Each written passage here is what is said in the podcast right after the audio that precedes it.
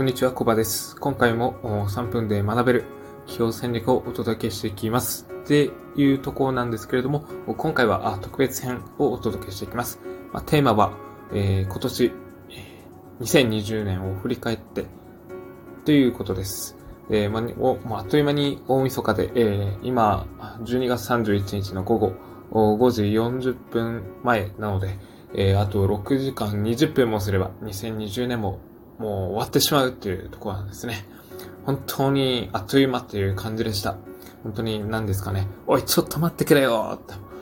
言いたくなるぐらい、時間の流れが早かったなというふうに思っております。で、えーまあ2020年もう終わってしまうんですけど、今年振り返っていかがでしたでしょうか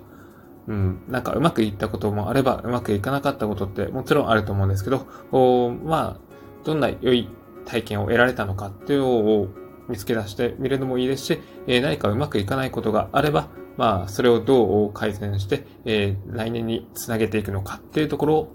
あの、対策みたいなのを立ててみるといいかもしれないですね。えーで、僕自身なんですけど、おまあ、大きな変化が3つありました。で、1つ目が、あの、物販事業の売却です。で、えーまあ、物販事業の売却ですけど、まあ、去年ぐらいからちょっと少しずつ、まあ、その物販っていうものを自動化するか、もしくはもうやめてしまおうかっていうふうに思ってました。もともと物販始めたきっかけが、あのー事業の借金を返すとか、まあ実績を作るとか、そしてお金を増やす。まあそういったあ目的があって始めたわけです。で、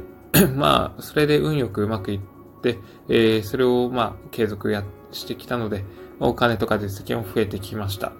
なんですけども、その目的っていうのを果たして、えーもうなんか燃え尽き症候群みたいな感じになってしまったんですね。で、このまま物販やっても稼ごうと思えば稼げると思ったんですけど、まあそれより本来は、あの、コンサル業とかで、えー自分の力を、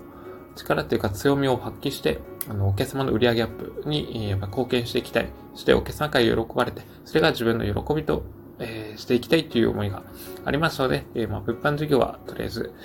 えー売っちゃおうっていう結論に至って、まあ、あの、仲介業者さんに依頼して、えーお客さん探してもらって、で、えっ、と、まあ、仲介してもらって、で、まあ、無事に売却に至りましたと。2020年の7月ですね。まあ、半年ぐらい前ですけど。はい。まあ、そんな感じで、まあ、物販事業はおしまいという感じで。二つ目なんですけど、その売却した資金っていうのは結構大きかったので、まあ、そこで得たお金を次はコミュニティ、工学塾へ、えー一部投じることにしました。まあ、約10ヶ月ぐらいのプログラムで、えーまあそういったコミュニティで、えー主に集客ですね、集客であったりとか、セールスであったりとか、まあコンテンツ作りを学べるっていう、まあ、えーところがありまして、かつもう、先生もものすごい業界で有名な方で実績出されている人、で、えーその周りにいるサポーターの方もやっぱ優しい人ばかりで、えーとてもプログラム自体が充実しておりました。あ、これだったら自分もやって、え着実に成果を出せるんじゃないか。そう思って、えまあ、高いお金でしたけど、思い切って、あの投資することにしました。なので、まあ、これも大きな変化の一つでした。はい。えーで、三つ目なんですけど、出版プロデュース業をスタートっていうところなんですけど、僕自身は、まあ、物販をやりながら、2019年の7月ですね、まあ、ちょうど、お授業の借金を返し終わった後に、まあ、これまでっていうか、5年ぐらい前なのかな、からもう、えっと、Amazon の電子書籍を出版したいという思いがありまして、まあ、それを叶えるために、あの、まあ、一度は、えー出版を学べる、そういった講座を受けまして、まあ、半年で20万ぐらいだったかな。まあ、全然安かった、あ、プログラムですけど、まあ、それに参加して、えー実際に、えー Amazon で出版する方法を学んで、まあ、それを実践しました。まあ、それですね。まあ、それから9ヶ月間で、だいたい4冊出して、すべてが、あの、Amazon ランキング1を取得できたっていう、そういった実績を作りました。で、その実績をもとに次は、あの、プロデュース業をやっていこうかなというふうに、まあ、漠然と思ってたんですけど、まあ、実際にできるかどうかなんてわからなかったですし、うん。まあ、そういった、まあ、もやもやはありました。とりあえずやってみないと、でもわかんないなと思って、えー、まあ、プロデュース業を始めました。2020年の7月以降ですね。まあ、ちょうどあの、物販事業を売却して、えー、これからどうしようかって思ったところで、えー、もう思い切ってスタートしました。まあ実際やってみたんですけど、まあ最初はネット上で、え、ここならっていうサイトかな。まあそこで、え、そのサービスというのを出品してやっていったら、まあ、あまあ比較的早く、お客さんというのが獲得できて、え、そうですね、2020年の7月から2020年の11月まで、えー、それで、一応あの出版サービスっていうのを、まあ、あの、やってたんですけど、まあそこで、えー、